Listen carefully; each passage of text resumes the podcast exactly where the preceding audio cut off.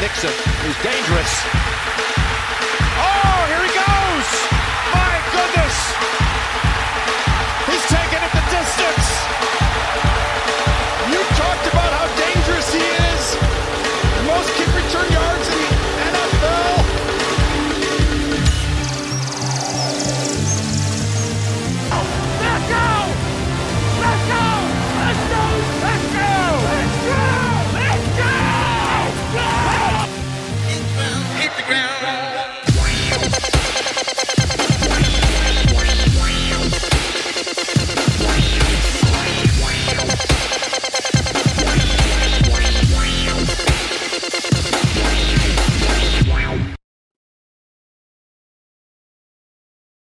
Einen wunderschönen guten Tag an alle Zuhörerinnen und Zuhörer. Letzte Folge Nerdball Football verrückt in 2023. Wir befinden uns zwischen Weihnachten und dem neuen Jahr 2024. Mit wir meine ich mich und dem mir jetzt zugeschalteten Jan in Berlin. Jan, grüß dich. Wie geht's dir und hast du schöne Weihnachtstage gehabt? Moin, moin, Mahlzeit. Äh, ja, danke, mir geht's gut. Hatte schöne Weihnachtstage, angenehme Weihnachtstage, footballreiche Weihnachtstage. ähm, ja, nee, war, war dieses Jahr ein bisschen entspannter. Ich hoffe, bei dir eigentlich auch, aber du hast ja schon ein bisschen was durchläuten lassen, dass es bei dir nicht ganz so entspannt war. Ja, bei mir war es prinzipiell auch ganz entspannt. Weihnachten 24., 25., 26. waren alles, war alles ganz okay. Ähm, ja, weswegen es jetzt ein bisschen, ich würde es ich hier rauslassen wollen. Ähm, ja, da gab einen kleinen Zwischenfall, nichts weiter Schlimmes, zumindest stand jetzt, alles gut. Ähm, ja, ich habe eine schöne Zeit gehabt, hatte tolle Zeit auch genossen zu Weihnachten, habe dadurch aber auch äh, sehr, sehr wenig Football gesehen. Ne? Das ist natürlich ein bisschen schade dann. Äh, wir werden später dann nochmal drauf zu sprechen kommen. Und ich denke, mein Jaguars-Part, der wird heute ein bisschen kürzer aufgrund dessen. Ähm, ja, der Danny, der ist im wohlverdienten äh, Weihnachtsurlaub mit seiner Frau. An der Stelle grüßen wir ihn hier ganz herzlich raus und ich würde sagen, Jan, ich zitiere den Danny. Jan, wie lief äh, Fantasy Football bei dir? Es waren ja die Wochen des Halbfinals beziehungsweise der Consultation Brackets. Jetzt ist die Frage, spielst du in einem Halbfinale oder hast du bisher nur, also im Anführungsstrichen nur für die äh, Endplatzierung gespielt? Ähm, ich habe nur für die Endplatzierung gespielt. Also habe auch nur ähm, ein, ein Sieg raus. Nee, nicht mal. Ich habe. Warte mal, ich muss. Sorry, ich habe das gerade völlig. Ich bin, ähm, was das rausgeht, äh, komplett raus. Also Nerdball Dynasty habe ich jetzt gar kein Spiel mehr, bin ich komplett raus. Da habe ich das letzte Spiel noch knapp gewonnen in unserer Fantasy, Nerdball Fantasy, äh, habe ich mir 200 Punkte eingefangen, äh, you, yippie, you. Ähm, und 12 Man Downfield hatte ich das eine, hatte ich ein, das Spiel gegen Danny gehabt, was ich zum Schluss, dank einem spannenden Spiel, äh, knapp, sehr knapp verloren habe. Ähm, ja, und somit muss ich mitteilen, Per, ich sehe gerade, ich freue mich, gegen dich zu spielen. ähm, wir haben, glaube ich, das, das letzte, das letzte Game äh, für mich, denke ich mal, wird sein. Warte mal. Sorry. Ja, wir, wir beide spielen um Platz 9, habe ich gerade gesehen, äh, 12 Man Downfield. Wie war dein Fantasy Pair? Ja, mein Fantasy war ein bisschen ähm, erfolgreicher. Krass, wir, wir beide spielen um, um Platz 9 dann am Ende.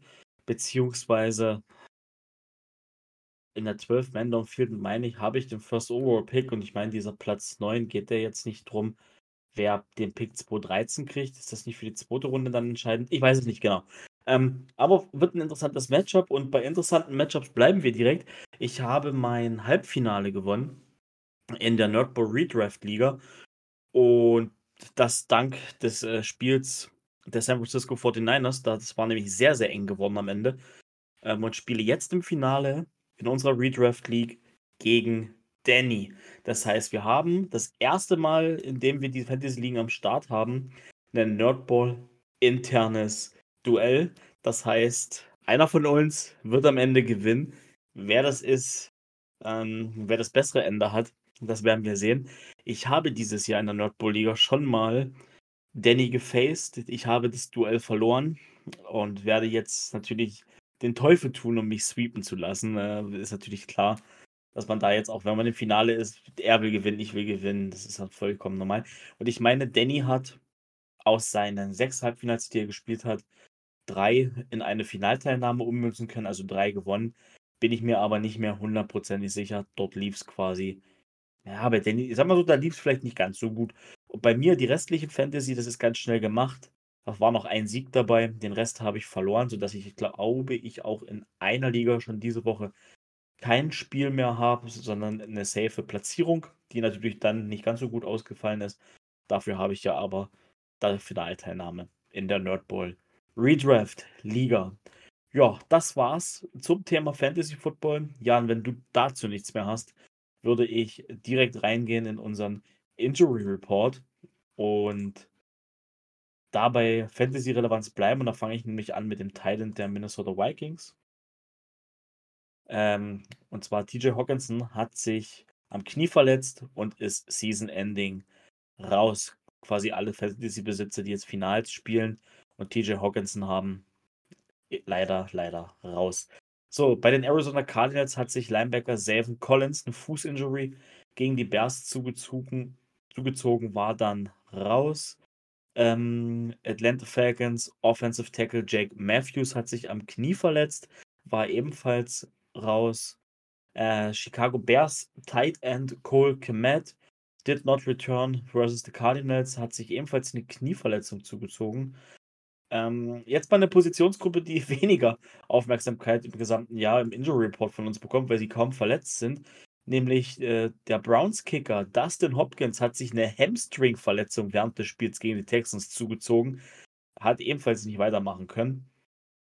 Äh, Denver Broncos Wide Receiver Cortland Sutton was ruled out mit einer Kopfinjury gegen die New England Patriots. Jetzt muss ich mal ein bisschen reingucken. Genau, bei den Green Bay Packers hat sich Wide Receiver den Tavian Wicks eine Chestverletzung zugezogen, ist nicht gegen die Panthers zurückgekommen.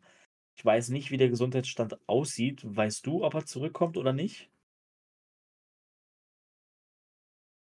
Äh, ne, weiß ich leider nicht. Also, habe ich jetzt auch noch nichts gehört. Also, die spielen das Problem ist, die geben ja erst relativ spät frei, weil die haben ja, glaube ich, diesmal Monday Night Game. Aber wie lange er ausfällt, habe ich nichts gelesen bis jetzt. Okay, alles klar. Danke dir für, den, äh, für die schnelle Beantwortung. Ähm, ich muss jetzt mal schnell lesen. Wo ist es hier? Jack und zwar, jetzt kommt es ganz bitter. Für meine Jacksonville Jaguars. Es hat sich erstmal wieder Quarterback Trevor Lawrence verletzt. Er hat ja ne, schon Knie gehabt dieses Jahr. Er hat Fuß gehabt. Jetzt hat er auch eine, eine Gehirnerschütterung gehabt. Und jetzt hat er sich auch noch zudem an der Schulter verletzt und ist outgeruled worden gegen die Tampa Bay Buccaneers. Konnte das Spiel quasi nicht beenden, wurde von CJ Bafford ersetzt. Mehr dazu später. Offensive Line, wenn wir bleiben bei den Jacksonville Jaguars. Anton Harrison hat sich erneut verletzt. Diesmal nicht am Knie wie letztens, sondern jetzt am Rücken. Boah, das ist wirklich, wirklich bitter. Special-Teamer und Rotationssafety Daniel Thomas hat sich dann noch eine Unterarmverletzung zugezogen. Also alles andere als optimal gelaufen. Das Gastspiel in Tampa Bay. Kansas City Chiefs Running Back Jared McKinnon hat sich eine Groin-Injury zugezogen und ist mittlerweile auf der Injured Reserve-Liste gelandet. Und jetzt muss ich mal schnell gucken. Genau, letzte nennenswerte größere Injury. Vorletzte, Entschuldigung. Wide Receiver Jalen Waddle von den Miami Dolphins hat sich eine Shine-Injury zugezogen und kam nicht zurück gegen äh, die Cowboys. Da habe ich aber heute was gehört, dass es wohl doch nur ein High Ankle Sprain ist. Jetzt weiß ich nicht, ob eine Scheinverletzung schwieriger ist als ein High Ankle Sprain oder umgedreht. Da geht man aber davon aus, dass Jalen Waddle sich den eventuell starttapen lässt und doch spielen kann. Ähm, Minnesota Vikings Wide Receiver, wir haben gerade über TJ Hawkinson gesprochen, Wide Receiver Jordan Addison hat sich eine Enkelverletzung zugezogen. Der wird wahrscheinlich definitiv nicht spielen. Und das, jetzt muss ich mal schnell gucken. Genau. Und das war's mit dem Injury Report. Doch relativ viel los gewesen. Jan, möchtest du über ein, zwei Sachen sprechen, Wenn nicht, würde ich den Injury Report abschließen. Nein, eigentlich nicht. Also gut, ja, für Monday Night Game, da freut sich halt, wenn man hört, dass Hawkinson und Addison nicht dabei sind. Schade ist es trotzdem. Ähm, nein, also ja, mit Lawrence ist halt, ist halt schade. Gerade, gerade wenn man immer noch so ein bisschen die Playoffs in den Augen hat. Das gucken, gucken, wie man sich am Wochenende schlägt.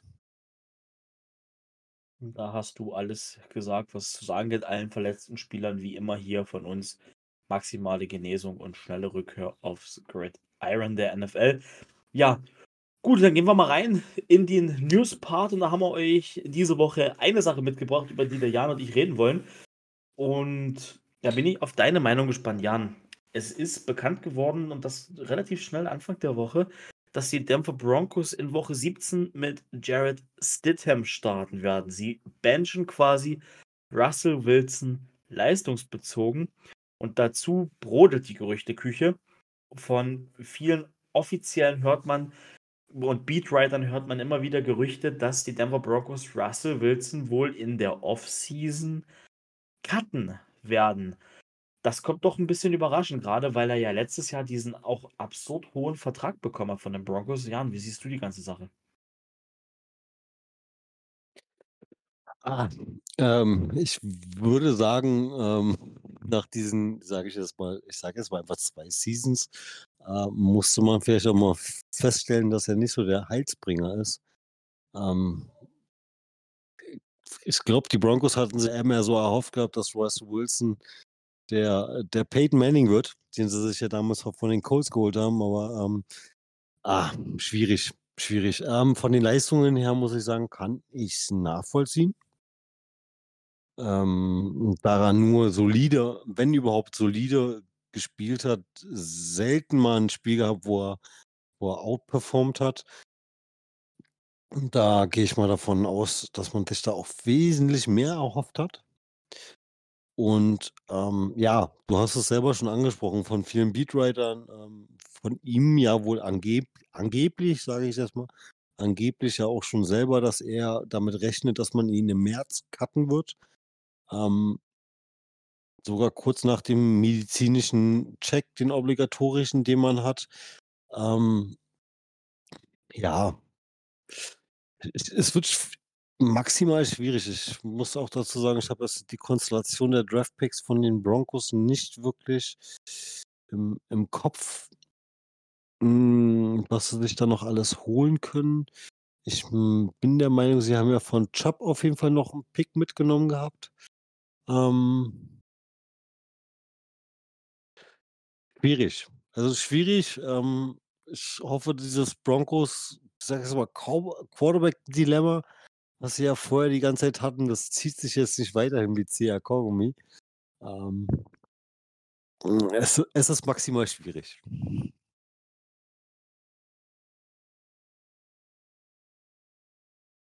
Ja, du sagst, du sagst, es ist maximal schwierig. Ich finde diesen Move echt fragwürdig. die Broncos sind noch voll im Wildcard-Rennen drin. Sie haben einen, einen Lauf gehabt, wo sie äh, äh, jetzt nicht auch, der ist doch gar nicht so lange her, da haben sie fünf Spiele hintereinander gewonnen. Und das muss man sich auch mal überlegen. Russell Wilson hat diese Saison 3070 Yards, 26 Touchdowns und 8 Interceptions, Quarterback-Rating von 98. Da frage ich mich doch, doch, doch ernsthaft, warum bench ich diesen Quarterback? Er ist ja eigentlich zu gut, um ihn zu benchen.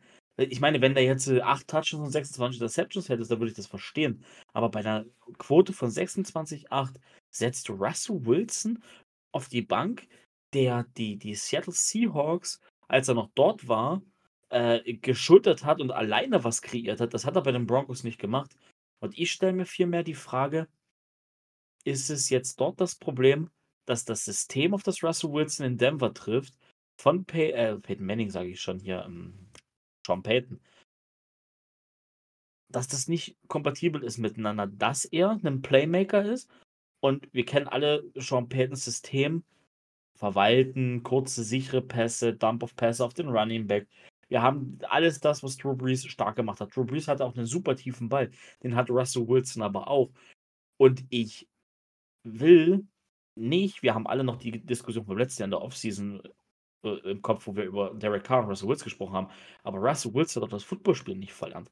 Und ein Quarterback, der 26 Touchdowns und 8 Interceptions hat, zu benchen, das finde ich hart. Ich glaube, Sean Payton versucht da gerade irgendwie seinen Arsch zu retten und irgendwie einen Sündenbock für diese verkorkste Saison zu finden, die aber eigentlich noch gar nicht verkorkst ist, weil die AFC wide, wide open ist, was die Wildcard angeht. Und das, das, ich weiß nicht, Denver ist in diesem Jahr irgendwie rette sich wer kann. Wir haben alle Panik. Und das ist ein Panikmove vom Feinsten, habe ich das Gefühl von Sean Payton. Finde ich echt interessant, finde ich krass, dass, dass sie es machen. Und ich muss ganz ehrlich sagen, verstehen tue ich es bei den Statlets, die Russell Wilson hat, nun wirklich gar nicht. Ja, ja, das, das ist es ja. Es ist, wie gesagt, du sagst es selber, maximal schwierig. Ähm, das sind solide Zahlen, die er hat. Also solide. Ähm, du sagst es selber, wir hatten die Diskussion gehabt und da hätte man sich definitiv mehr erwartet gehabt ähm, bei den Broncos.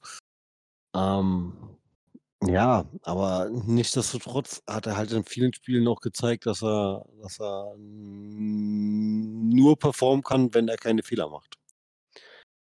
Und weiß ja nicht, was er sich da erhoffen. Wieso, weshalb, warum. Vielleicht gab es ja auch da ein bisschen Clinch mit, äh, mit Sean Payton, weil Russell Wilson hat sich halt den Namen in Seattle gemacht und er hat dort auch gewisse Freiheiten genossen. Das ist ja dann auch immer ein bisschen was anderes, wenn du zu einem neuen Team kommst und einen anderen Head Coach hast. Hast du auch noch einen anderen Status und ähm, ich bin da wirklich mal gespannt, was da noch so der ein oder andere Move kommt. Ähm, weil sie müssten ja im Draft auf Quarterback gehen. Und ob sie da relativ weit hinten, müsste mal, ich muss mal nach der Folge auch gucken, wann sie draften. Das wäre sehr interessant. Und vor allem, wenn da die finanziellen Sachen denn mal endlich veröffentlicht werden, wieso, weshalb, warum. Ähm, und ob die Broncos danach in eine Cap-Hölle fallen wegen dem Dead Cap, das würde mich auch mal interessieren. Kann man leider noch nicht alles so einsehen. Ähm, ich bin sehr gespannt auf das Ganze. Ja, ja, nicht nur du, ich auch. Das, das Ding ist ja auch, ich habe es ja, wir haben vorhin noch mal geguckt gehabt mit, mit dem Vertrag, ähm, beide. Russell Woods ist in seinem zweiten Jahr. Wenn sie ihn jetzt cutten, also das erste Potential Out mit 35 Millionen Dead Cap, haben sie in, in zwei Jahren, warte mal, in zwei Jahren ist dann 2026, genau. Da haben sie zwei, in 2026 haben sie das erste Mal dieses Potential Out mit 35 oder 30 Millionen Dead Cap. Wenn sie ihn jetzt cutten, haben sie 85 Millionen Dollar Dead Cap. Dann sind die Broncos de facto pleite und fallen in eine Cap-Hölle rein. Ist ja der Wahnsinn. Also, jetzt weiß ich nicht, das hat uns Spotrack leider nicht verraten. Gibt es gewisse spielt Russell Wilson die Saison aufgrund einer Verletzung nicht zu Ende und fällt dann auf den daraufkommenden Injury-Test durch, ist dann der Vertrag annulliert. Und diese Feinheiten, dieses Kleingedruckte quasi, darauf haben wir keinen Zugriff. Das ist das, was der Jan noch meinte gerade. Oder ich glaube, das ist das, was du gerade meintest. Ähm, deswegen, das ist, wird sehr interessant sein, diese Offseason in Denver zu beobachten, was da auf der Quarterback-Position passiert. Denn ich meine, sie haben auch keinen First-Round-Pick aufgrund der ganzen Sean Payton-Thematik und, und diesem Rus Russell Wilson-Trade waren ja auch viele Draft-Picks, viele Spieler, die du da ja auch zu den Seahawks geschickt hast. Also es kristallisiert sich immer mehr raus, dass der klare Gewinner für diesen Russell Wilson-Trade die Seattle Seahawks sind und nicht die Denver Broncos. Und das mit Sean Payton. Also es ist eine, es ist eine Farce, was sich da abspielt, möchte ich schon fast sagen. Ja, du, du sagst es. Äh, wie gesagt, also ich habe es jetzt nur gelesen, ich ein bisschen aus dem, aus dem Kontext gegriffen, wurde dort beschrieben, dass man davon ausgeht, ähm, wenn er den medizinischen Check im März nicht besteht. Also man geht auch schon direkt davon aus, also Insider gehen davon aus, dass er den bei den Broncos nicht besteht. Warum, wieso, weshalb, warum auch immer. Ähm, vielleicht spielt er ja auch schon die ganze Zeit mit einer Verletzung, die schwerwiegender ist. Vielleicht hat er auch irgendeinen bestimmtes, bestimmten Passus in seinem, in seinem Vertrag drin. Ähm, wenn man sich gut daran erinnern kann, Russell Wilson neigt auch relativ schnell dazu, ein bisschen ein, zwei, drei Kilos mehr drauf zu haben, was ja an sich nicht schlimm ist. Ähm, kann ja auch da sein, dass er da ganz knallhart was drin zu stehen hat. Ähm, die, die Verträge sind ja immer sehr gewieft.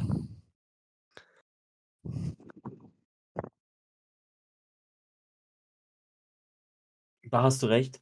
Die Verträge sind immer sehr ausgeklügelt mit sehr vielen äh, kleineren Klauseln, auf die wir alle keinen Zugriff haben. Leider ist ein bisschen schade, weil es, denke ich, auch hochinteressant zu sehen, was für Klauseln da auch gerade off-season-technisch immer mal drin.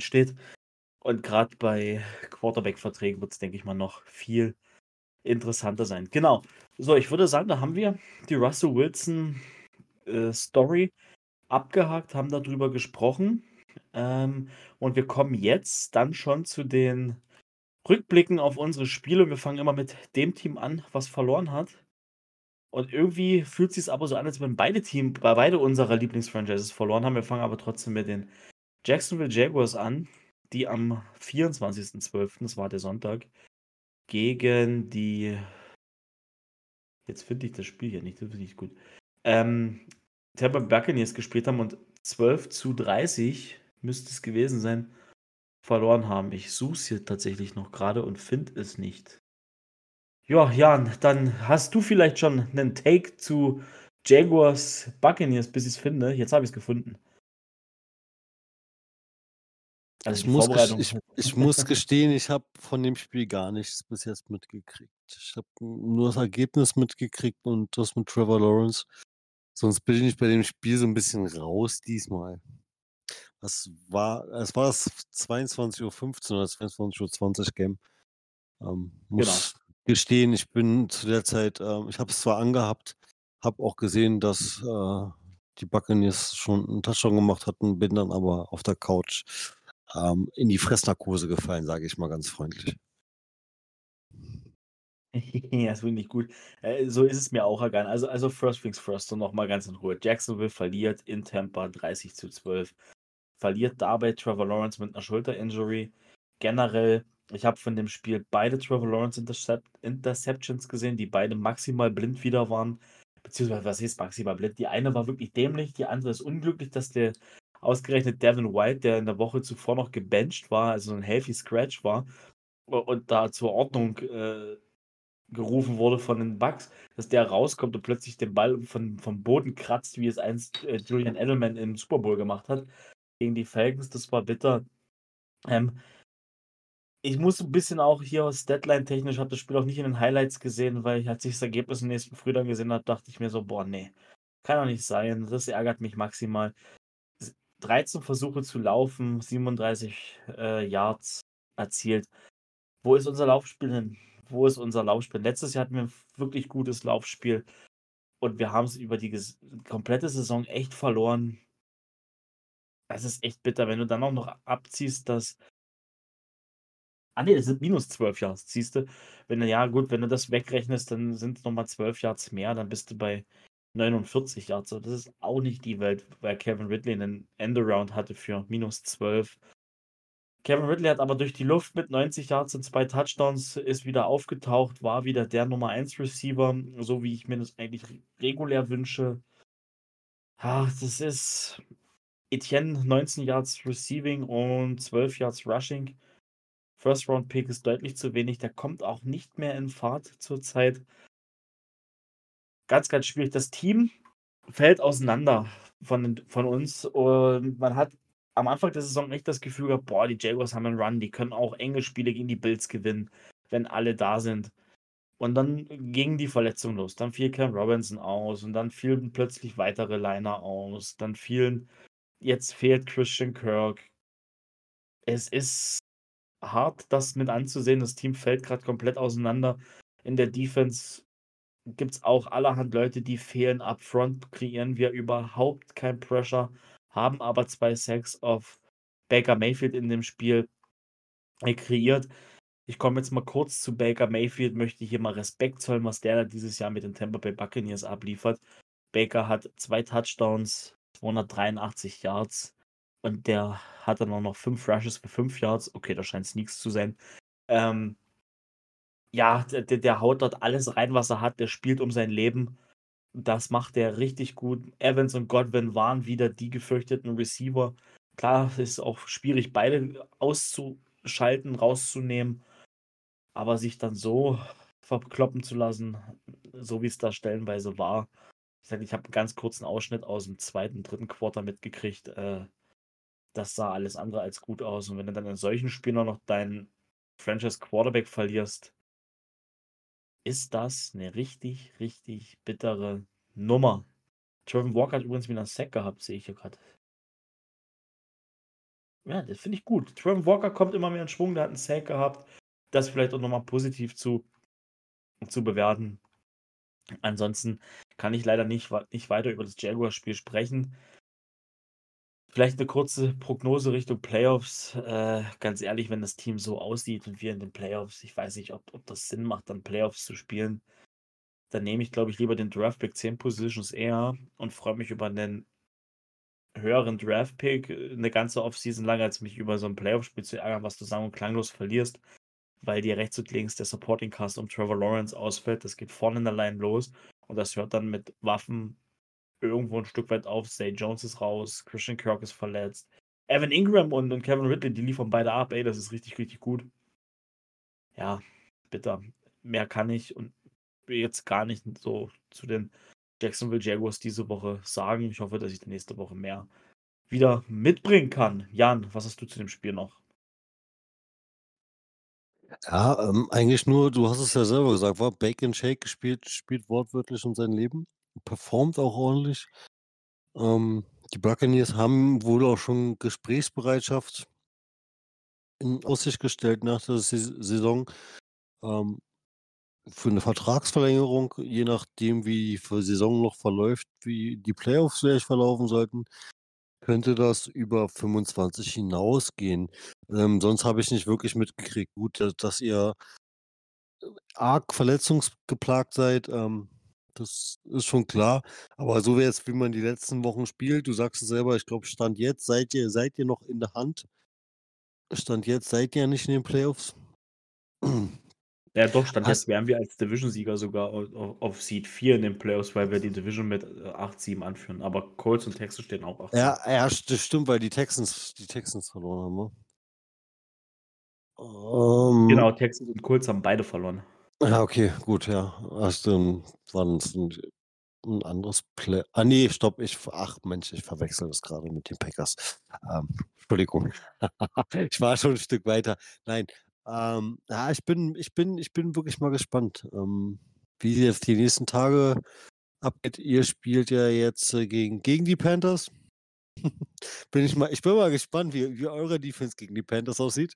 Ähm, vielleicht müssen wir uns dann mal nächste Woche connecten. Ich habe leider Spätdienst. Äh, ob ihr wirklich, ob ihr vielleicht auch so eine Disaster-Defense-Leistung abliefert. Ähm, aber dazu gleich mehr. ja, ähm, ich sag nur eins, wir sind äh, mittlerweile Passing Defense Rang 32, sind die schlechteste Passing Defense der Liga. Boah, das ist hart, gerade wenn man sieht, wo es am Anfang des Jahres, wo wir Turnovers geforst haben, wo wir, wo wir kreieren konnten, auch defensiv mit Looks und Personal Packages und wenn das jetzt alles wegfällt, dann ist der Roster einfach zu dünn. Da hat eine super Starting-Garde, aber dahinter kannst du kaum Injuries ab, abfedern. Die Free Agent Class macht mir Kopfschmerzen. All das ist Thema und Gesprächsstoff für zukünftige Folgen. Wir machen jetzt weiter und da übergebe ich dir das Wort mit den Green Bay Packers, die ebenfalls am 24.12. in Deutschland zu Weihnachten gegen die Carolina Panthers angetreten sind.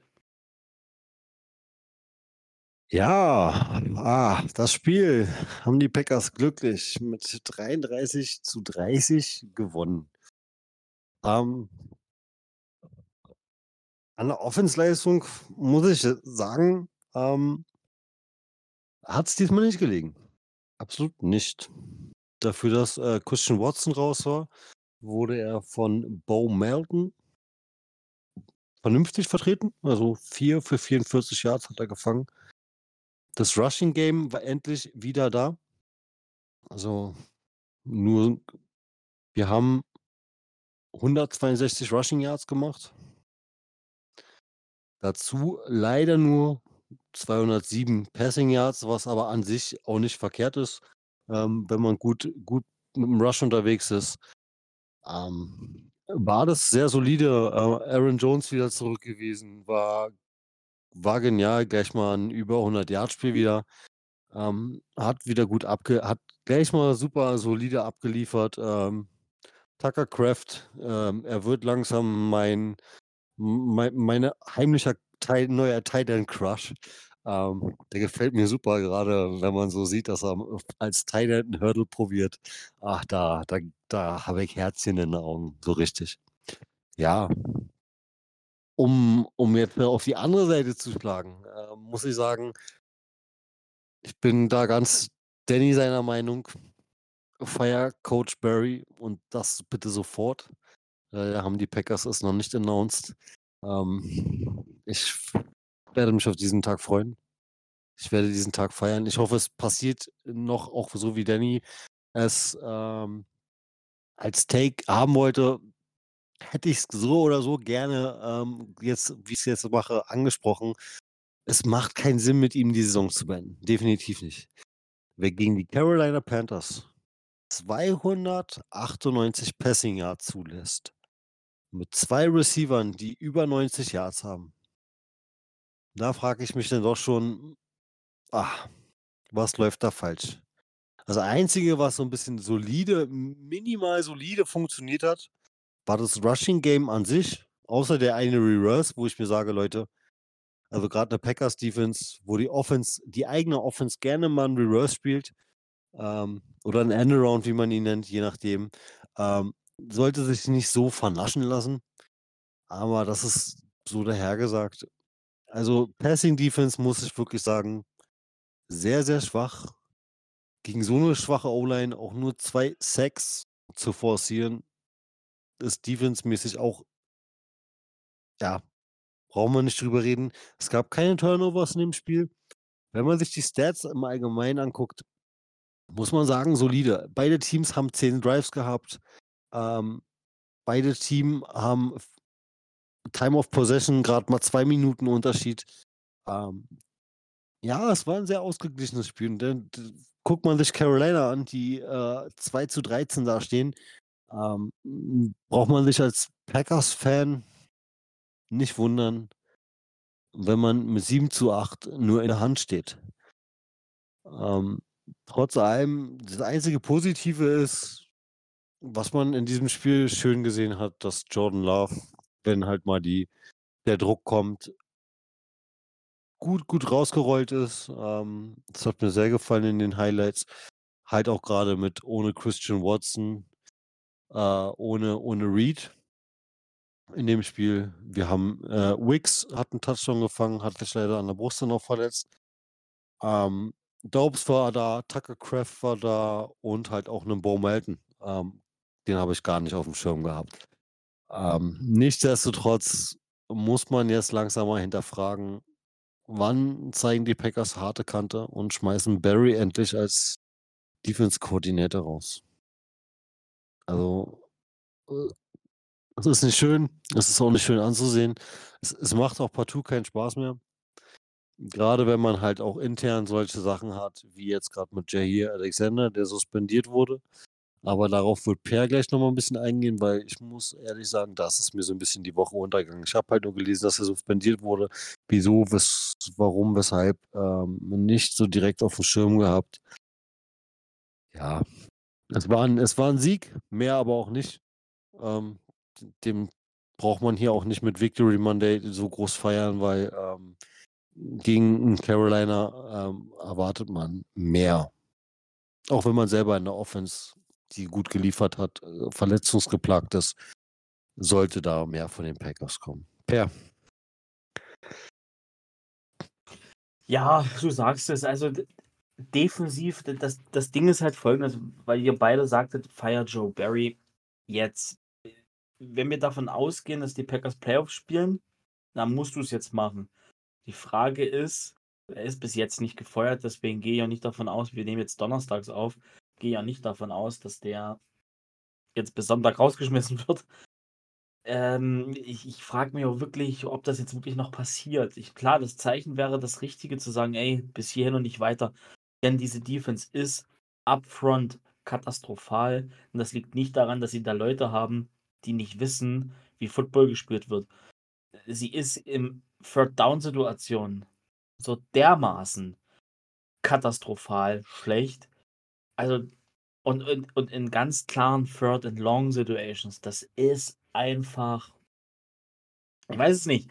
Ich weiß nicht, ob ihm, ob ihm das Material fehlt, ob ihm die Seiten im Playbook fehlen, ob ihm die Ideen fehlen, ob ihm Personal Packages fehlen oder ob sie dann immer zufälligerweise im fal falschen Package stecken. Also das, das ist. Also es kann kein Zufall sein, dass die Packers Defense so schlecht ist. Äh, gerade weil das immer wieder die gleichen Rückfälle sind, die man hat. Immer, man macht immer wieder die gleichen Fehler. Und, und da frage ich mich, wie funktioniert eigentlich Defense Coaching bei den Packers?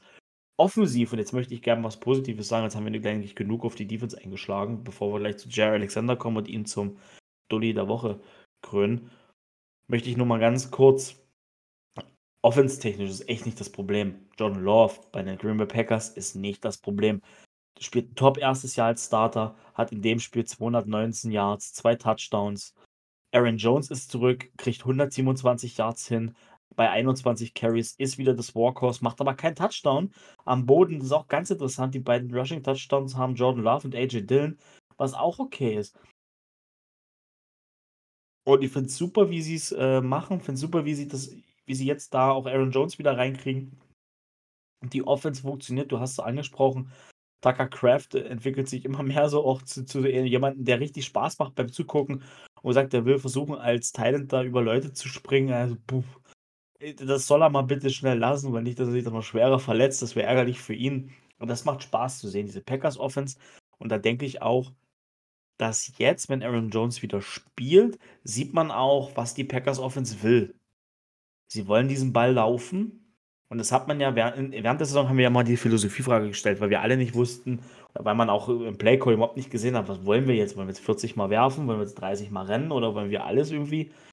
Und jetzt hat man aber ein klares Gefühl, wir sind eine Rushing Offense mit einem Play-Action-System, was der Quarterback Play-Action, Shotgun-Situation, Rollouts, alles so ein bisschen in Movement bringt. Das kannst du natürlich nur machen, wenn du ein funktionierendes Laufspiel hast. Wenn du das nicht hast, wird schwierig, das haben wir gesehen, aber ich denke, da wird auch für nächstes Jahr ist der Grundstein auf jeden Fall gelegt. Und für dieses Jahr, was Playoff Race angeht, auf jeden Fall auch die Offense, wenn sie so weiter performt, Respekt. Und ich denke, dann ist die Offense wirklich das Geringste, über was sich Packers-Fans Sorgen machen müssen. Problem ist die Defense und Problem sind solche Spieler im Moment, die dann auch noch eigensinnig agieren. Ich würde jetzt gerne auf diese Jay Alexander-Situation zurückkommen. zwar, die Green Bay Packers haben, ähm, ich glaube, Anfang dieser Woche, ich weiß nicht, Montag, Dienstag ist das rausgekommen und war bei uns in der Gruppe zumindest aktiv. Also es kann durchaus sein, dass es Montagabend in der USA noch war dass die Green Bay Packers Jay Alexander für diese Woche suspendiert haben. Er wird quasi nicht in die Minnesota Vikings am Start sein. Warum?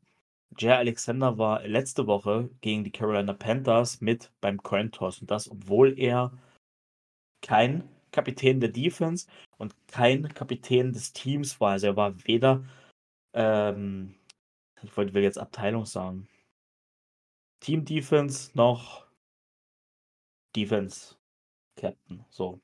Und hat dann, ist dann, wie gesagt, zum Cointos gegangen und hat dort gesagt, die Packers gewinnen den Cointos und hat dort dann noch gesagt, ich übersetze das jetzt auf Deutsch, wir wollen den Ball jeder Halbzeit unserer Defense geben. Also wir kommen, unsere Defense gewinnt das Spiel zweimal. Also gebt denen zweimal den Ball. Und nur weil der Referee ihn mit großen Augen anguckt und nachfragt, können das irgendwie die anderen Leute, die noch da sind, umdrehen und sagen, ey, nee, nee, nee, wir wollen schon den Ball in der zweiten Halbzeit haben und nicht zweimal dem Panthers den Ball geben. Das macht ja keinen Sinn. So.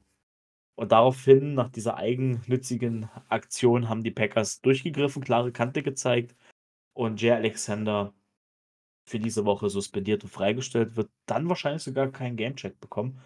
Ähm, ja, Jan, was sagst du dazu? Das ist, also in so einer Ja. Situation, wo es defensiv schon auch gar nicht läuft, dann auch noch solche Dinger, das ist dann wirklich einfach nur noch dämlich.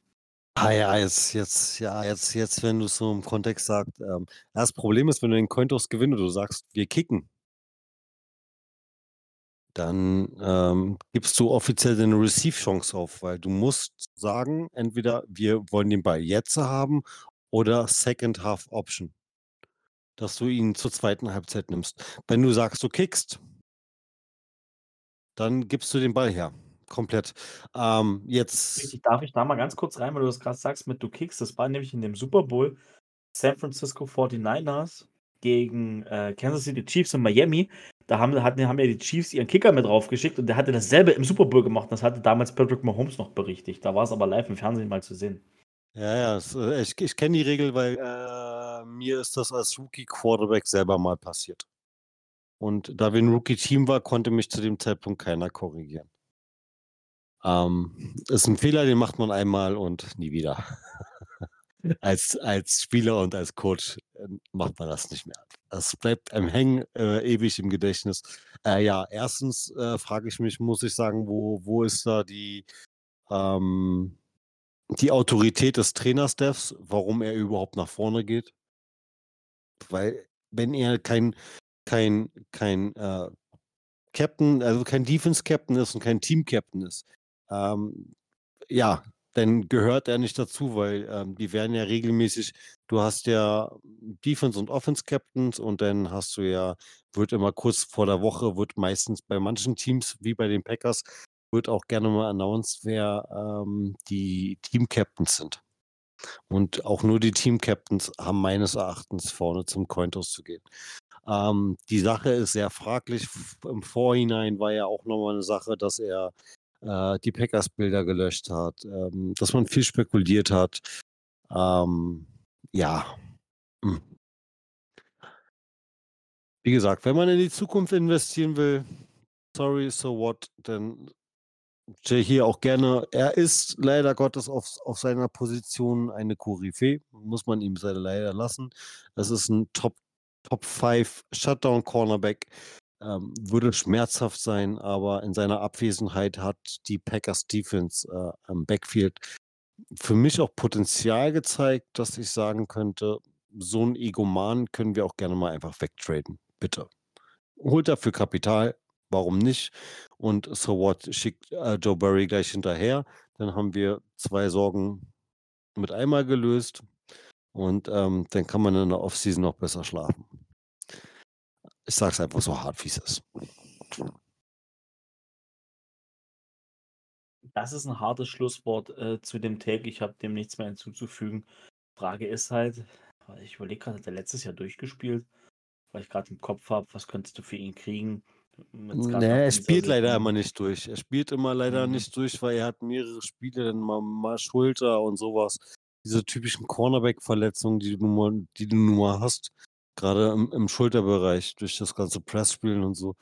Ähm, ich glaube, Problem ist, man würde gar nicht so viel für ihn kriegen, aber du würdest halt Unruhe ausnerzen. Und da muss man immer gucken, gut, in der Kombination mit Joe Barry ähm, bringt das, glaube ich, auch in den Lockerroom sehr viel Unruhe. Ähm, um den wieder für sich zu gewinnen, muss halt klare Kante gezeigt werden. Ein anderer Coach hat es gezeigt in der Woche. Er hat klare Kante gezeigt. Aber dazu gleich mehr. Warum denn gleich mehr? Sondern lass uns das doch jetzt mal. Ich habe nichts mehr zu den Packers. Äh, weiß nicht, hast du noch was anderes zu den Packers? Ansonsten würde ich deine Brücke, die du angefangen hast zu bauen, fertigstellen. Nein, denn benutze die Brücke, die ich dir gegeben habe. ja, dann würde ich die Brücke direkt einweihen. Und zwar kommen wir zum Take. Das ist ein Take, den ich auch besprechen wollte. Ich glaube, du wolltest ihn auch besprechen. Und zwar, die Kansas City Chiefs sind frustriert. Und alles weitere, da würde ich dir jetzt auch wieder direkt das Wort übergeben und mir das Spiel aufmachen. Ja, sinnbildlich war in dem Spiel, wie sehr sie frustriert sind, dass Kelsey seinen Helm auf den Boden geworfen hat in der Teamzone, weil er sich über Mahomes beschwert Andy Reid ihm den Helm für den Moment verwehrt hat und ihm auch einen ordentlichen Schultercheck gegeben hat, damit er wieder auf den Boden der Tatsachen zurückkommt und er fürs nächste Play nicht rauf konnte. Frustriert, ich kann beide Seiten verstehen. Mahomes ist frustriert, weil seine Receiver inklusive, und da sage ich jetzt wirklich, inklusive Kelsey. Keine Ahnung, was die in Kansas City momentan kriegen, aber sie haben allesamt die Dropperitas. Also jeder lässt einen Ball fallen. Von dem Kelsey ist man es nicht wirklich gewohnt, aber auch der hat manchmal wirklich Konzentrationssorgen. Aber was du diesmal in dem Spiel richtig gesehen hast, dass Mahomes in dem Spiel teilweise die Nerven verloren hat, weil er mitgekriegt hat, scheiße, das Spiel habe ich jetzt mal mit meinen beiden Fehlern verloren. Und auf was ich hinaus will, ist, er fabriziert zwei Turnovers, die jeweils zu Touchdowns getragen werden von der Raiders Defense. Und sie spielen gegen eine Raiders Offense, wo es der Quarterback schafft, im zweiten, dritten und vierten Quarter kein Complete Pass zu werfen. Und wir reden hier gerade vom amtierenden, immer noch jetzigen Super Bowl Champion von letzter Saison. Was ist los bei den Chiefs, Per? Ja, die Chiefs werden, und das habe ich letztes Jahr bei den Bills schon mal gesagt, und ich will das jetzt gern bei den Chiefs mit anbringen. Die Chiefs werden Opfer ihres eigenen Systems. Was meine ich damit? Die Chiefs wollen den Ball nicht laufen. Jetzt hat man natürlich in dem Spiel 25 Carries für 85 Yards. Aber Patrick Mahomes ist mit 10 Carries und 53 Yards dein Rushing Leader. Und Patrick Mahomes darf in keinem Spiel Rushing Leader sein. Das darf er eigentlich nicht. Es sei denn, du läufst halt nur mit ihm. So, ne? Und, und da ist das Problem, was da ist das Problem, was ich sehe. Pacheco hat 11 für 26. Die wollen auf diesem klassischen Weg zur Zeit den Ball nicht laufen. Das machen sie nicht erst seit letzter Woche, sondern das, das machen sie schon irgendwie die ganze Saison über. Und dazu kommt, dass Mahomes, äh, seitdem er in der NFL und bei den Chiefs ist, wahrscheinlich die schlecht, den schlechtesten Receiving Cast um sich drumherum hat. Das sind aber wirklich hausgemachte Probleme. Tyreek Hill hat man gehen lassen, weil man ihn den dicken Vertrag nicht zahlen wollte oder konnte. Man hat keinerlei äh, Receiver im Draft oder in der Free Agency geholt.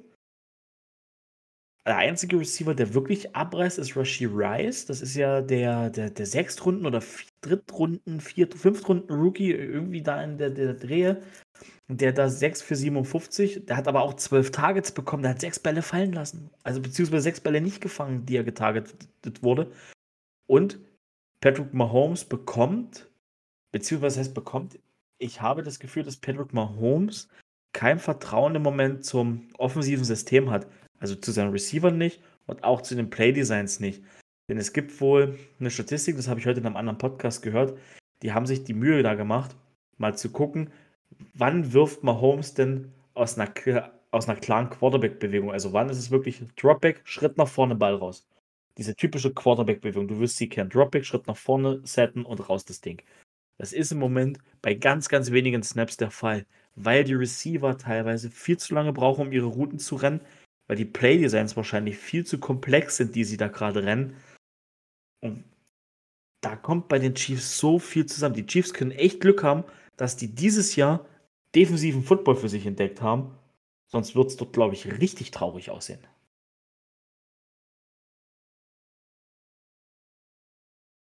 Ja, es ist maximal schwer. Du, ja, du sagst es selber, dieses Drop-Drop, das ist die einmal-eins Quarterback-Schule, die du lernst.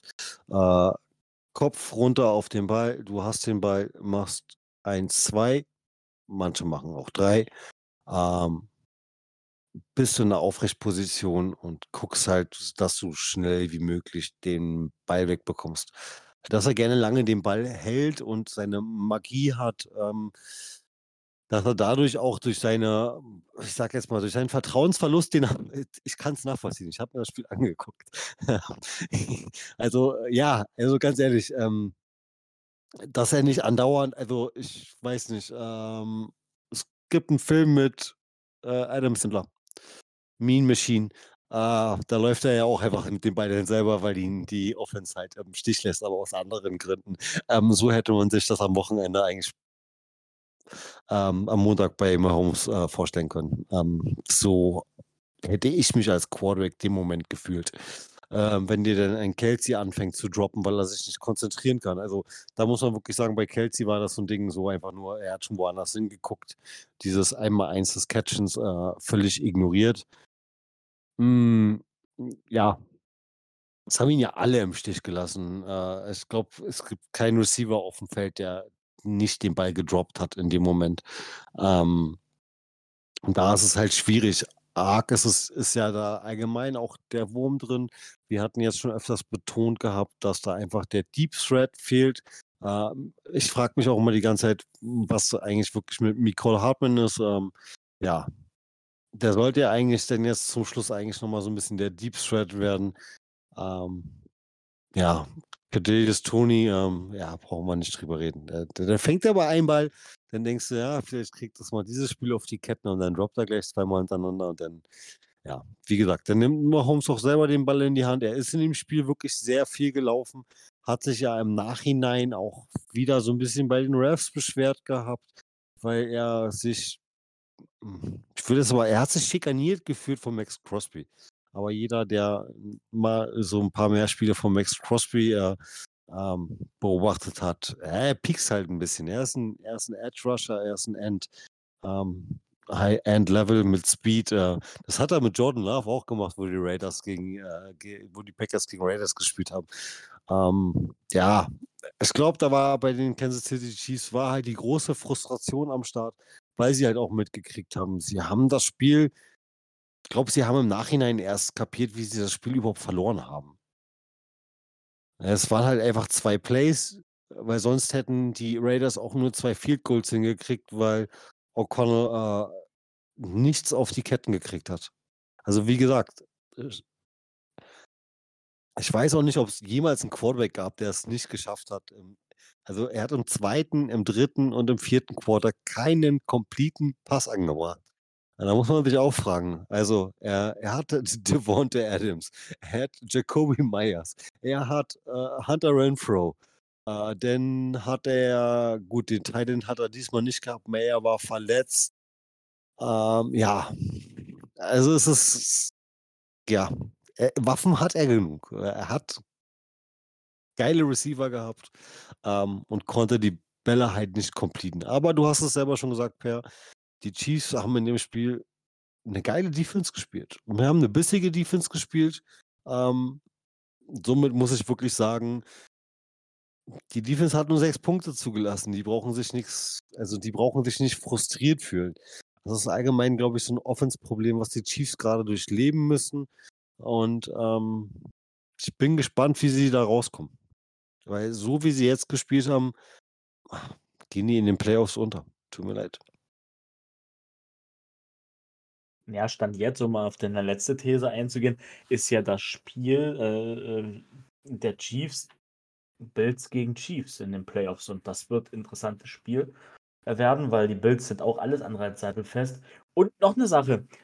Patrick Mahomes hat in den Playoffs noch nie auswärts gespielt. Der hat immer zu Hause gespielt. Bisher in den Playoffs. Auch das wird ein Faktor werden, wenn es soweit ist. Wenn Patrick Mahomes in den Playoffs dann vielleicht mal woanders ran muss, außer bei sich im eigenen Kingdom. Nichtsdestotrotz, die jetzige Situation der Chiefs ist wirklich boah, echt schwierig. Du hast keine Receiver, du hast Travis Kelsey und Mahomes. Du, ich habe das Gefühl, der Chiefs Roster, also alle Jungs der Chiefs, die jetzt schon mehrere Jahre da sind, die mit Mahomes diesen Erfolg der letzten Jahre hatten, habe das Gefühl, die sind satt dass das so ein, wie letztes Jahr bei den LA Rams, wo, wo man so gesagt hat, alles dieser klassische Super Bowl-Hangover. Ich glaube, diese Chiefs merken, sind langsam satt, oder, außer Mahomes und Kelsey, die wollen natürlich, wenn es geht, einen dritten Ring, vierten Ring, fünften Ring haben. Die, das sind Competitors. Aber ich habe das Gefühl, dass dann so in dem Team wirklich die Leute fehlen, die sagen, jetzt mache ich den Schritt, weil ich will, ich will mehr gewinnen, ich will mit ihm gewinnen. So, so weißt du, was ich meine? Ich habe das Gefühl, die befinden sich in einem Super Bowl Hangover und in einem nicht Philosophieproblem, weil die Philosophie der Chiefs ist da. Die ist auch klar gegeben mit Mahomes. Sie haben aber wirklich ein Problem, ein systematisches Problem, weil sie für das, was sie machen wollen, weder in der Offensive Line noch auf Receiver das Material dazu haben. Und die Chiefs sind gut beraten, nochmal was in die Defense zu stecken, aber jede Menge Kapital, was sie haben. Und die Chiefs haben ja dieses Jahr oder nächstes Jahr, besser gesagt, alle Draft-Picks. Sie haben auch ein bisschen Geld. Sie können auch durchaus was machen. Oder sie traden halt für einen Veteran-Receiver. Und dann sieht, glaube ich, die Offense, wenn noch dieser wirklich ganz klare Nummer 1 Receiver da ist, wieder ganz anders aus. Der Marcus Wilde Scantling, ein Target, keine Reception. Über Michael Hartman, für den man getradet hat, will ich nicht anfangen. Auch der hat geführt gar keinen Impact. Kadarius Tony hast du erwähnt und alle anderen Receiver auch. Und wenn du dann eben als Offense deiner eigenen Defense noch 14 Punkte für den Gegner gibst, dann ist diese Hypothek zu groß, um solche Spiele gegen solche Raiders, die seitdem Pierce, der Interim-Set-Coach dort ist, auch wirklich wieder zu diesem Raider-Way, dieses unangenehme, wir sind die Raiders, gegen uns will man nicht spielen, wir sind Bad Boys, der das da wieder reingebracht hat. Die Raiders sind wieder unangenehm zu spielen, auch wenn Aiden O'Connell eine historisch schlechte Performance hatte. Aber solche Spiele musst du halt erstmal dann eben auch gewinnen, beziehungsweise mehr verlieren. Und ich habe das Gefühl, dass die Chiefs dieses Spiel mehr verloren haben, als es die Raiders gewonnen haben. Ja, ich bin ganz bei dir. Ähm, die Chiefs brauchen auf jeden Fall, ich würde mal, also meine These ist, sie brauchen einen Veteran, der jahrelang auf hohem Niveau gespielt hat und unter den Top 15 Receivern äh, tendiert, der aber noch kein Bowl gewonnen hat. Ähm, der einfach nochmal abliefern will und sagen, ich will meine Karriere mit dem Ring beenden. So, so 'n Receiver brauchen sie einfach. Ähm, ja, ich glaube, bei bei den Chiefs spielen so einige Faktoren. Ich finde auch dieses Medienrummel zwischen Swift und Kelsey, das ist ah, es geht einem tierisch auf den Keks. Ähm, spielt vielleicht auch nochmal so ein Faktor. Ähm, das ist mehr als fraglich, was da gerade so ein bisschen abgeht. Und du sagst es selber schon. Ähm, ich hoffe wenigstens, dass sie die Defense behalten können, weil dann können sie ihre Picks äh, schön in die Offense investieren und dann vielleicht auch mal vernünftig investieren. Ähm, wiederum macht sich auch bei, bei, dem, bei, bei der Offense sehr, sehr bemerkbar, wie sehr fällt es eigentlich auf, dass Bienemy nicht mehr da ist. Also, das ist auch nochmal so so, so, so ein großer Faktor. Der große Offense-Coordinator ist nicht mehr da. Ähm, ja, ich bin, ich bin gespannt. Ich bin gespannt, ja, und wie Mahomes sich bei Auswärtsspielen in, in den Playoffs steckt. So, ja, das war's von mir. Wollen wir zum nächsten Klasse, äh, zum nächsten Kracher gleich rübergehen? Auf jeden Fall gehen wir zum nächsten Kracher rüber. Noch eine kurze Anmerkung zu Matt Nagy, der ja zurzeit Offense Coordinator der Chiefs ist. Ich glaube, der ist sein Job los. Und du sagst, Eric Bieniemy hat dann doch ein größeres Loch hinterlassen, als man annehmen konnte. Ja, ich würde sagen, ich übergebe auch dir hier wieder das Wort äh, drüber, weil du drüber sprechen wolltest und weil es für dich ja Fantasy relevant war, das Spiel, und zwar der vorgezogene Super Bowl, so haben wir es letzte Woche getauft. San Francisco 49ers gegen Baltimore Ravens. Jan, beginne und ich bin mal kurz weg. Ja, es war ein versprochener Kracher.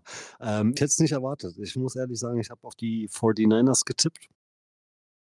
Ähm, wurde eines Besseren belehrt, dass Erfahrung und äh, geile Defense ähm, das A und O sind. Harborough, off, genialer Coach. Ravens spielen ja schon immer seit schon seitdem ich Football gucke.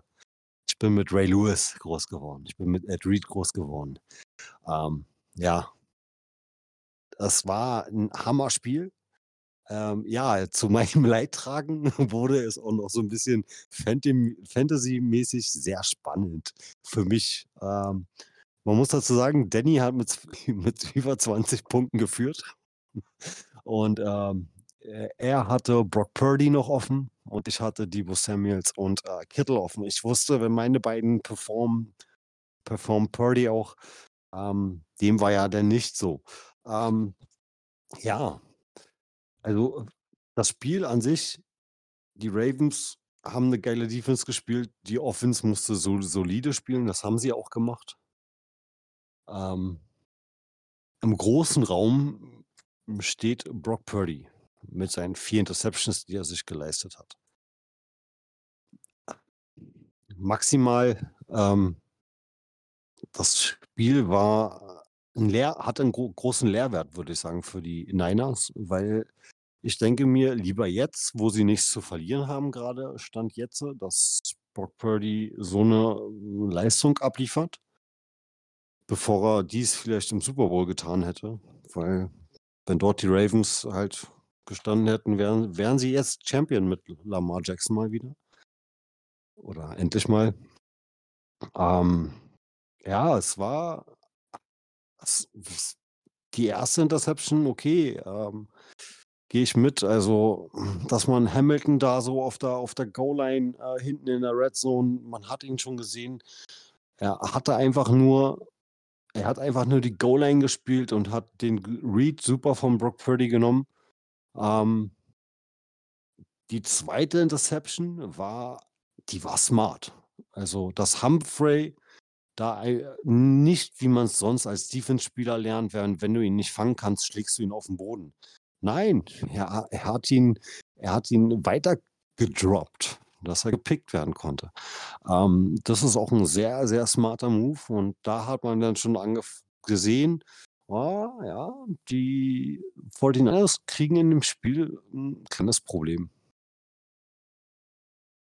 Ähm, ja, aber auch die Ravens Defense hat sich mal so ein kurzes Timeout genommen. Äh, Kittel mal wieder mit einem riesen Big Play.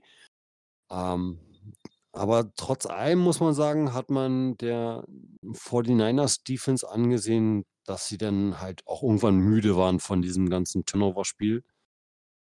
Weil sie halt selber, wenn, wenn, wenn sie auf dem Feld waren, man hat es am Anfang gesehen, die Ravens, man hat immer die, die, sich die Frage gestellt, so wann kommt jetzt der Rushing Lamar? Der hat ja doch schon länger auf sich warten lassen.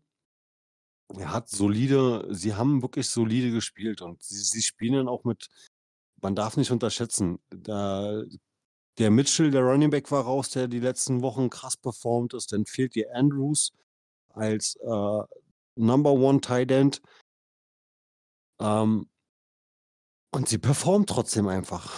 Äh, like Likely Likely, wenn ich mich nicht recht entsinne, der Tight der ihn vertritt, hat hat ein 'n vernünftiges Spiel gemacht.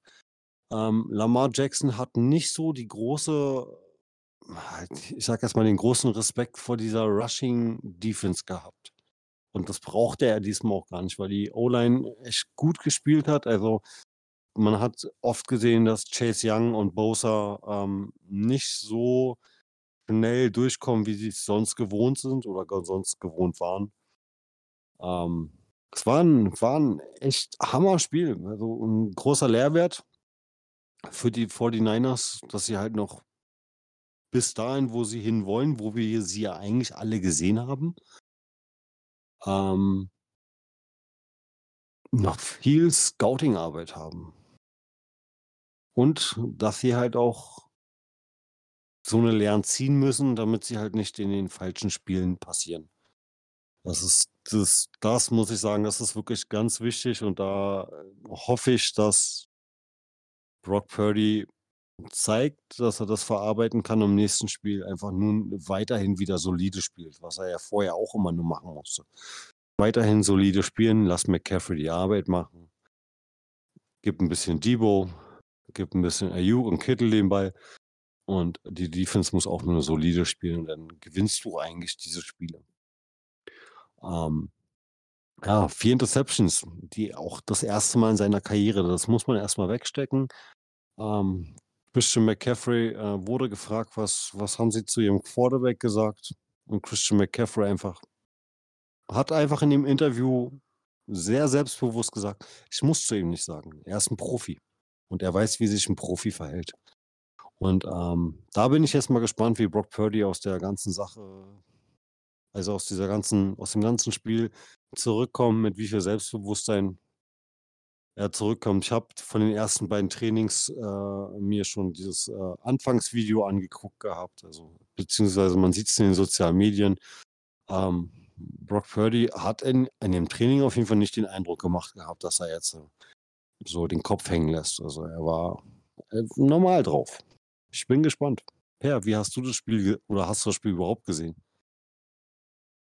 Nein, ich habe das Spiel nicht gesehen, habe mir dann aber den nächsten früh, als das natürlich stattgefunden hat, sofort erst mal reingeguckt reingezogen, die Stats und Statistiken, weil ich das natürlich unbedingt sehen wollte, wissen wollte, wie die beiden gespielt haben.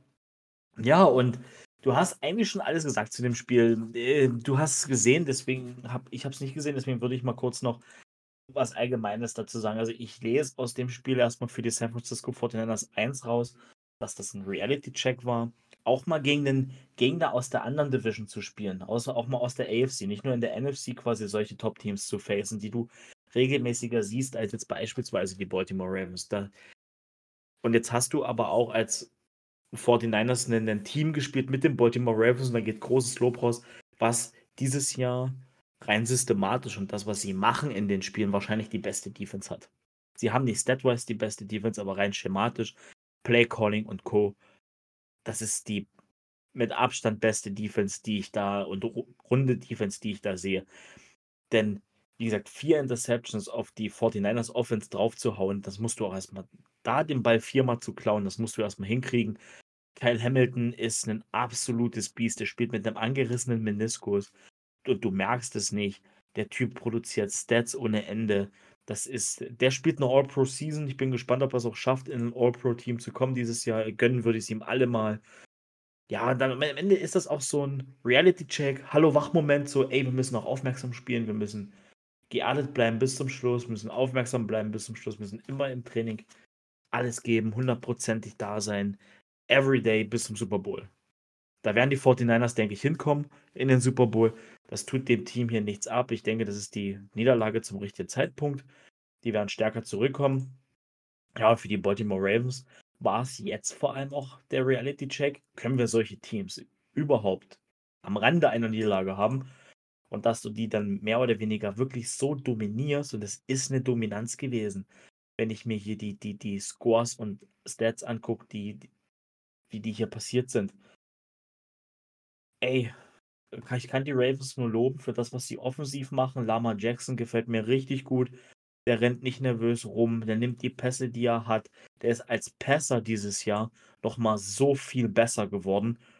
Und du siehst es, wenn er weniger rennt, verletzt er sich nicht, er kann eine gesunde Saison spielen, er kann also quasi durchspielen. Und wenn sie ihn dann aber noch als Läufer einsetzen, mein lieber Mann, dann brauchst du auch erstmal einen, der den einkriegt. Diese, diese Ravens, das einzige Problem, was ich bei den Ravens sehe, ist, dass sie konstant mit dem Laufspiel, weil damit Mitchell ihr Big Play Running Back fehlt, dass sie da nochmal im Laufe der Saison vielleicht ein kleines Problem kriegen in den Playoffs, wenn, wenn sie wirklich so auf Big Plays dann auch mal angewiesen sind, um so ein bisschen Momentum aufzubauen. Aber ansonsten, Baltimore, was die da machen, aller Bonheur vom Allerfeinsten und wird vielleicht sogar als First Seed in die Playoffs dieses Jahr einziehen, die Ravens.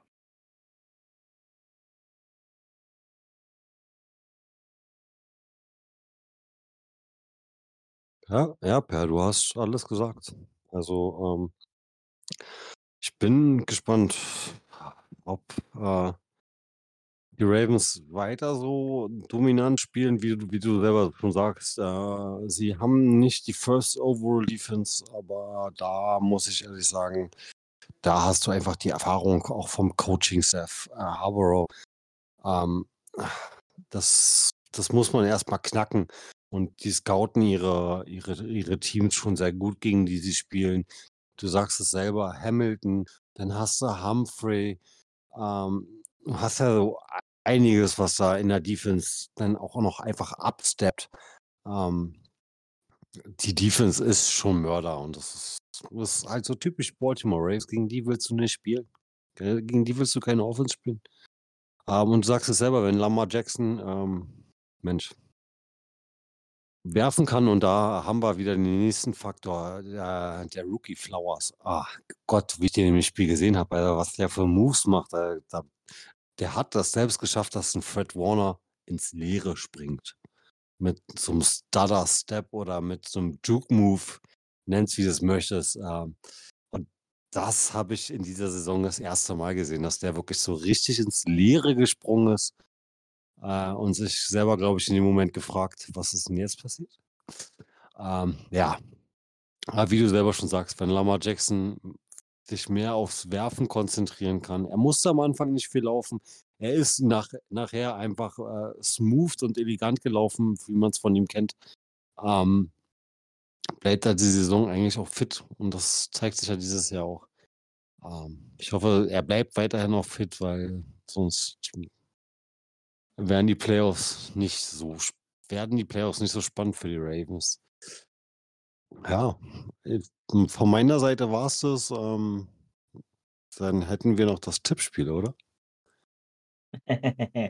Du sagst es. Dann würde ich auch sagen, verlieren wir keine Zeit und gehen ins Tippspiel rein. Weitere Takes und weitere Spiele, über die ich reden will, habe ich diese Woche nicht mitgebracht. Es bleibt ein sehr, sehr enges Playoff-Rennen. Und unser Tippspiel, deswegen habe ich das mit dem Playoff-Rennen nochmal erwähnt, ist nämlich auch enger geworden. Warum?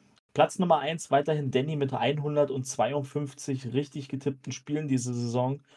Ähm, ich folge auf Platz 2 mit 148, habe drei Punkte gut gemacht in der Woche 16. Danny hatte 9 Punkte gesamt, ich 12. Du hattest ebenfalls 9 Jahren und hast 127 Gesamtpunkte am Ende bisher. So, und ich würde sagen, fangen wir direkt an mit dem First Day Night Game, was diese Nacht stattfindet. Deswegen würde ich es gar nicht mehr zu ausführlich besprechen. Die Jets spielen in Cleveland bei den Browns. Äh, ich tippe auf die Cleveland Browns. Ja, ganz klar, äh, Joe Flacco, der sein, sein weiß ich nicht, wie vierten Herbst erlebt, mit Armani Cooper dazu, der eine grandiose Receiving-Leistung gebracht hat. Ganz klar die Browns. Genau, kommen wir zum nächsten Spiel. Ah, siehst du, weil ich die Lions hier sehe ganz kurz, Ehre wem Ehre gebührt, die Detroit Lions haben das erste Mal seit 30 Jahren die NFC North gewonnen und eigentlich sogar das allererste Mal in Franchise History die NFC North gewonnen, denn das letzte Mal, als sie diese Division gewonnen haben, hieß sie noch NFC Central. So lange ist es also her, dass die Detroit Lions nicht mehr diese Division gewinnen konnten. Glückwunsch nach Detroit, Glückwunsch an jeden Einzelnen, der für diesen Erfolg damit gearbeitet hat. Ganz, ganz stark. Diese Woche geht es für die Detroit Lions zu den Dallas Cowboys ins AT&T Stadium. Also auch schon so ein Playoff-Matchup. Und ich muss ganz ehrlich sagen, ich tippe auf die Cowboys. Ist mir dann doch noch eine Nummer zu klein, die Lions. Gerade so diese Offense, die ist sehr fehleranfällig. Die, und die Defense ist ein großes Problem. Und die Cowboys Offense, ich denke, dass die Cowboys Offense hier bessere Karten hat. Ich tippe auf die Detroit Lions. Oh, der kommt Ja, überraschend. aber, aber wiederum, ich, äh, CD Lamb steht kurz vor einem Historik äh, bei den Cowboys und könnte ähm, die beste Receiving-Leistung eines Receivers in der Historie der Cowboys haben. Also Michael Irvin wird eventuell in den nächsten beiden Spielen, wenn CD Lamb weiter so performt, abgelöst. Und das muss man erst mal schaffen, diesen Namen in irgendeiner Form irgendwie zu überholen. Auf, auf jeden Fall. Weißt du noch, wie viel äh, Lamp fehlt im Moment? Ähm, das sind knapp, ich glaube, das sind gerade mal acht Catches. Dann hat er die schon mal und das sind gerade mal irgendwas mit 120 Yards, die er nur machen muss oder so. Ganz knapp. Also, das ist für ihn, was seine Maßstäbe sind, locker drin. Ja, das könnte man, das kann er sogar eigentlich diese Woche schon einfahren, wenn das wirklich so eng ist. Also, CD Lamp auf Franchise-Rekordkurs, auch das ist interessant. Nächstes Spiel auch total interessant, wie ich finde. Und auch so ein vorgezogenes AFC Championship Game habe ich das Gefühl. Die Miami Dolphins gegen die Baltimore Ravens in Baltimore. Ja, ganz klar Ravens, oder? Ja, ich wollte eigentlich auf die Dolphins tippen, aber mir ist es zu heiß, weil bei den Miami Dolphins war im, letzte Woche Tyreek Hill, Jan Wardle und Raheem Mostert gleichzeitig out. Die, äh, Hill und Mostert sind dann wieder zurückgekommen. Aber wenn die drei Playmaker, die sie in der Offense haben, nicht fit sind und Tour ohne seine drei größten Waffen spielen muss, dann wird es, glaube ich, in Miami schwierig. Deswegen tippe ich auch auf die Baltimore Ravens. Und dann haben die Baltimore Ravens, wenn sie das gewinnen, den First Seed klar gemacht. Ja, gut, er hat drei Spieler mit jeweils 1000, über 1000 Yards jetzt schon in dieser Season. Ähm, ah, die sind schon aufgeraucht, ähm, angeschlagen. Jalen Waddle spielt ja jede Woche mit irgendwelchen äh, Injuries, das weiß ich, weil der kommt Minimum drei, viermal im Spiel, kriege ich die Pop-Up, mache ich questionable, questionable, weil ich ihn in meinem Fantasy habe. Deswegen ähm, bin ich dann in der Saison ein bisschen im besseren Bilde. Aber trotz allem sage ich, die Baltimore Ravens machen das. Die, die lassen jetzt nicht mehr an dich rankommen. Denke ich mal nicht. Mit, mit, die werden mit einer breiten Brust, aber das nicht auf die leichte Schulter nehmen. Aber trotzdem Ravens. Sehe ich genauso wie du. So, kommen wir zum nächsten Spiel. Das können wir ganz schnell machen. Die New England Patriots sind zu Gast bei den Buffalo Bills. Ja, ich tippe auf Buffalo. Ja, Buffalo. Ganz klar. Okay. Okay, nächstes Spiel. Die Atlanta Falcons zu Gast bei den Chicago Bears. Das ist schon deutlich interessanter. Bei den Falcons spielt nun jetzt wieder Tyler Heinecke. Auch da ein absolutes Hin und Her. Und die Bears haben gerade so einen kleinen Run, habe ich das Gefühl. Und daher tippe ich auch hier zu Hause auf die Chicago Bears. Und auch da spielt Justin Fields schon so ein bisschen um seine Zukunft. Genau. Und deswegen nehme ich auch die Bears. Alles klar. Nächstes Spiel. Division Matchup in der AFC South. Die Tennessee Titans spielen zu Gast bei den Houston Texans. Ja, schwierig. Ja. Houston ist jetzt die große Frage, was ist mit G. G Warte mal nochmal. C. J. Stroud. So rum. Ähm, kann er spielen, kann er nicht spielen, hat jetzt die letzten zwei Wochen im Concussion-Protokoll gebracht. Ich weiß ehrlich gesagt noch nicht, ob er geklärt worden ist. Ich gehe aber trotzdem, ich gehe trotzdem auf die Texans. Auch da bin ich wieder bei dir. Ja. Alles klar. Alles klar. So, nächstes Spiel: ähm, Las Vegas Raiders zu Gast bei den Indianapolis Colts. Puh, schwer zu tippen. Es kann sein, dass Josh Jacobs out ist und bei den Raiders und bei den Colts kann es passieren, dass äh, JT zurückkommt. Jonathan Taylor. Hm, aber dafür Michael Pittman wahrscheinlich wieder out. Wieder. Ich tippe auf die Colts, trotz allem. Ja, sie haben ja Downs. Äh, der Stimmt. performt, der performt ja gerade auch schon so ein bisschen. Und äh, der Swagger hat ja noch seinen Tight End äh, Granson, glaube ich, auf den, den er gerne mal anwirft. Ähm, ich gehe ich geh mit dem Swagger. Alles klar, sehr nice, sehr geil. So, nächstes Spiel. Die Carolina Panthers sind zu Gast im TIAA Bankfield zu Jacksonville. So, und ich bin ehrlich, wenn Trevor Lawrence nicht spielt und wir mit CJ Befford spielen, no disrespect an Befford, dann haben aber die Panthers eine reguläre Chance, dieses Spiel zu gewinnen. Eine Chance, eine ganz kleine Chance, aber ich gehe trotzdem mit den Jacksonville Jaguars. Ah, Ja, das ist gut. Scheiß drauf, ich auch. ich tippe auch auf die Jacks. Ich muss statt jetzt ausgehen, dass sie leider mit, mit Lawrence spielen, auch wenn es wahrscheinlich absolut ungesund ist, ihn da jetzt reinzuwerfen. Ähm, ja, LA Rams gegen die New York Giants, auch das können wir schnell machen. Die Rams fliegen zwar durch die ganze Nation rüber äh, nach New York, aber ich denke schon, dass die LA Rams das Spiel äh, gewinnen werden.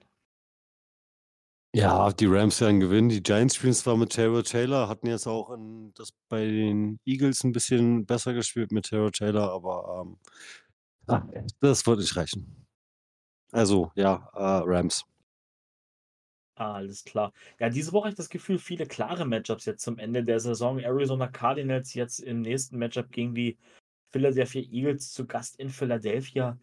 Ja, ehrlich, ich, das ist so der richtige Gegner zur richtigen Zeit, glaube ich, für die Eagles. Ich denke mal, hier können sich die Eagles auch so ein bisschen gesund stoßen dran, wie man das so schön sagt. Mal auch wirklich nochmal zeigen vor den Playoffs, nochmal zu sich selbst finden, Laufspiel etablieren, Passing Game ist gut.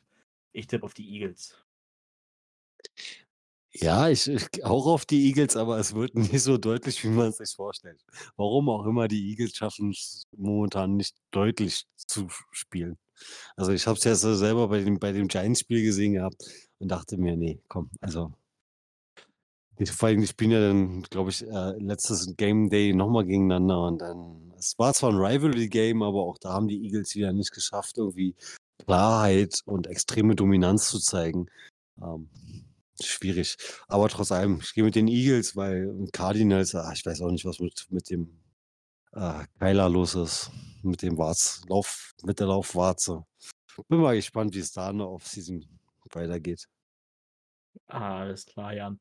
So, nächstes Spiel sind die New Orleans Saints zu Gast bei den Tampa Bay Buccaneers. Und ich gehe hier, ich denke, das Spiel wird enger, als es die Tampa Bay Buccaneers letzten Sonntag hatten gegen die Jaguars. Aber ich bin von den Saints mit Derek Carr auch wirklich enttäuscht. Und die Bucks, das beeindruckt mich, was, was da äh, Baker Mayfield macht. Ich tippe auf die Tampa Bay Buccaneers. Äh, ganz klar, weil äh, ich glaube, äh, Chris, äh, Chris Evans, äh, der wird ähm, Baker Mayfield erklären, was in dem Spiel auf dem Spiel steht. Und Evans will gegen die Saints und gerade gegen Lattimore immer liefern. Und ähm, ja, die Buccaneers werden das Spiel gewinnen. Stimmt, das ist ja wieder das Privatduell Evans gegen Lattimore. Ja, ja, das ist immer so ein, das ist immer so ein Dirty-Duell. Ja, ja, stimmt, du hast recht. Das habe ich ein bisschen vergessen, gerade als ich das äh, Line-Up so gesehen habe. Ähm, gut, im nächsten Spiel, auch das können wir wieder sehr schnell besprechen. San Francisco 49ers zu Gast im FedEx Field bei den Washington Commanders. Ja, ich tippe auf die 49ers. Das wird ein Bounce-Back-Game für die.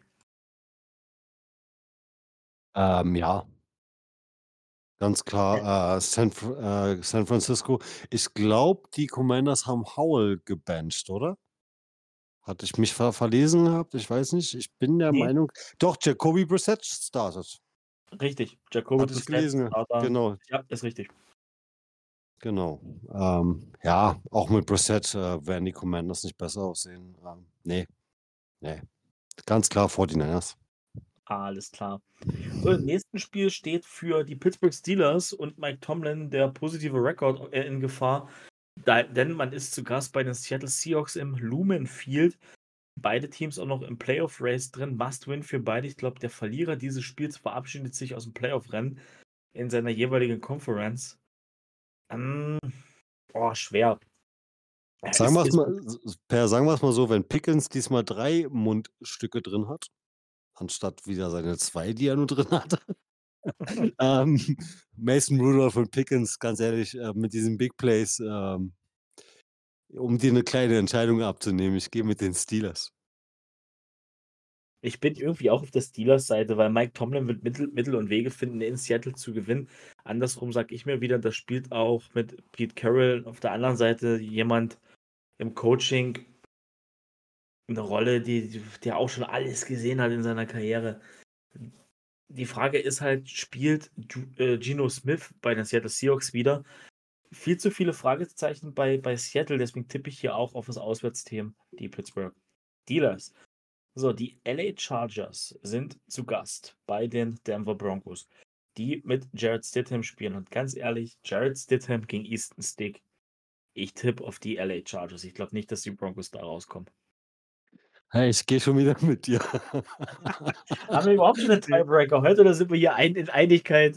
wir, sind, wir, sind, wir sind in Einigkeit. Ähm, nee, warte mal, ich glaube, ein Spiel hatten wir schon.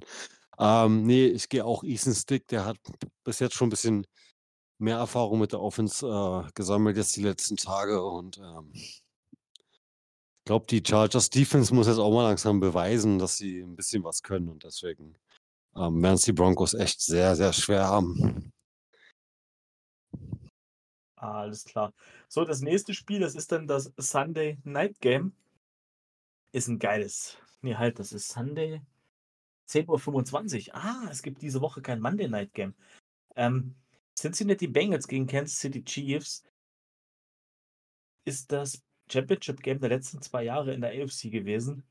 Oh, noch ganz schwierig. Äh, Die, die Chiefs, wir haben vorhin gerade über die Chiefs Probleme gesprochen. Die können aber richtig, richtig gut Defense spielen.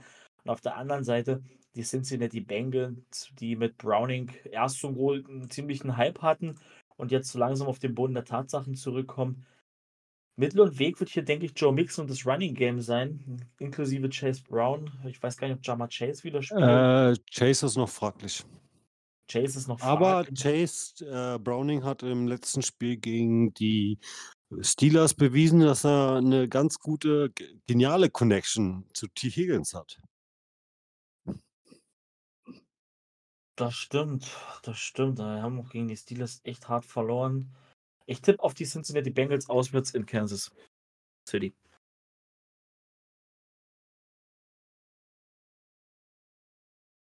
Sorry, ich habe gerade den Mute-Knopf nicht gefunden. Ähm, ja. ja, ich gehe mit dir. ich glaube, ich glaub, der, der Trouble in Kansas City wird noch ein bisschen anhalten. Und ähm, die, die,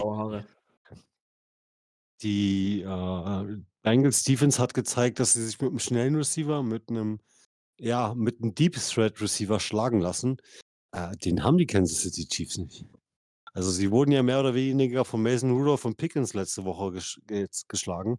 Ähm, aber andersrum ähm, hat Browning mit T. Higgins eine gute Connection, hatte gleiche die Deep Threat Vari Variante gemacht. Ähm, das wird echt schwer, auch für die Kansas City Chiefs Defense, aber auch halt für die Offense. Weil, ja, ich glaube, die, die Bengals werden ein kleines Dschungelmassaker veranstalten. Alles klar.